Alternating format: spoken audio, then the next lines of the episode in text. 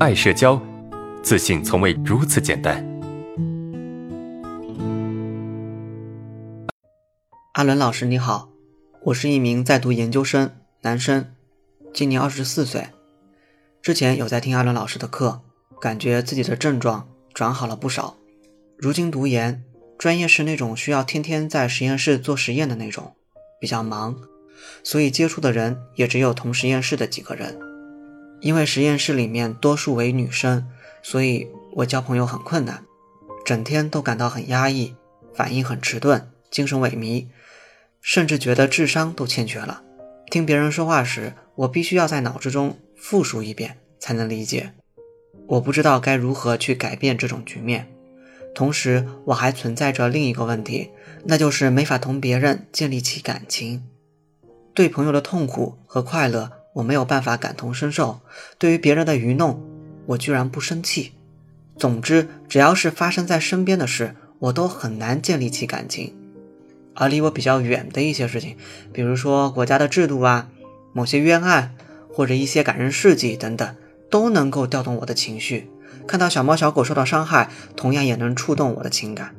我不知道到底是怎么了，请问我应该怎么处理呢？非常感谢。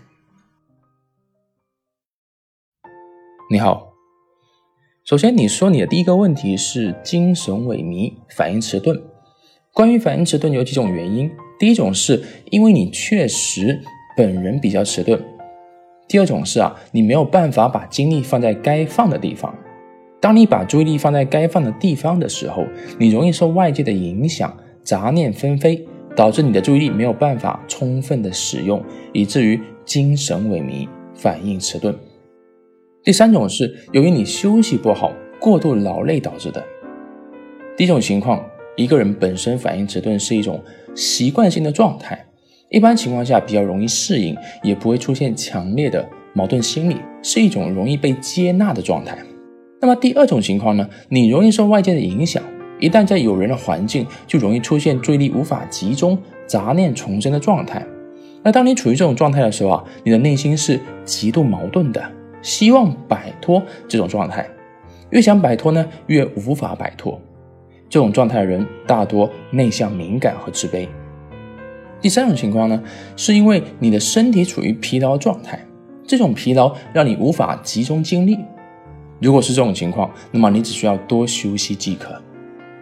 很明显，你的主要问题在于第二种情况。